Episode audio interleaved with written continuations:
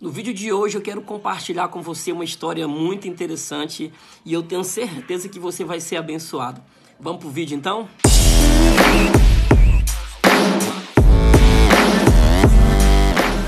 Em João capítulo 5, nós vemos uma história muito interessante. É a história da cura do paralítico no tanque de Betesda. Jesus chega nesse ambiente e nesse ambiente ele encontra muitas pessoas doentes. Dentre elas, esse homem que está paralítico há 38 anos, esperando que as águas se mexessem por um anjo para que ele fosse curado. O interessante é que, diferente de outras histórias que Jesus aparece, essa história ela não termina quando o milagre é operado.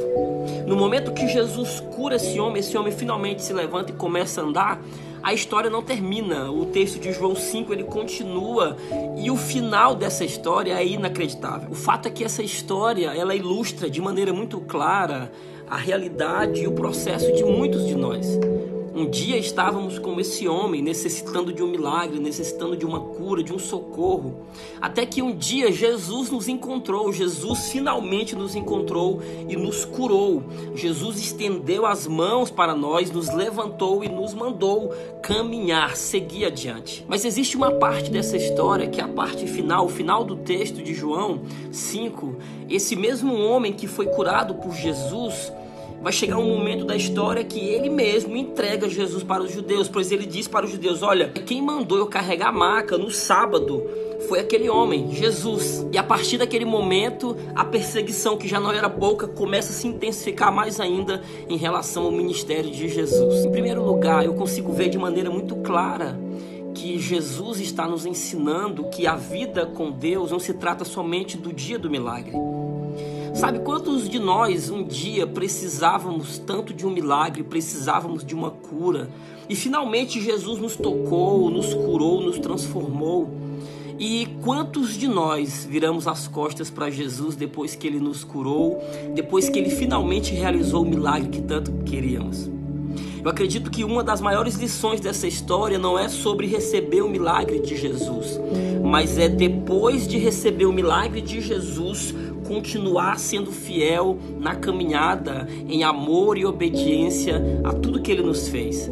Sabe, o evangelho não é sobre eu fazer para receber, mas é eu fazer porque eu já recebi na cruz. A partir dessa convicção, o meu relacionamento com Jesus não é por aquilo que ele faz, porque se eu me relaciono com ele pelo que ele vai fazer, no dia que ele fizer, eu viro as costas. No dia que ele realizar, eu abandono a fé. No dia que ele finalmente me entregar o que eu tanto queria, eu simplesmente viro as costas, porque o meu relacionamento não era baseado em verdade, mas em interesse.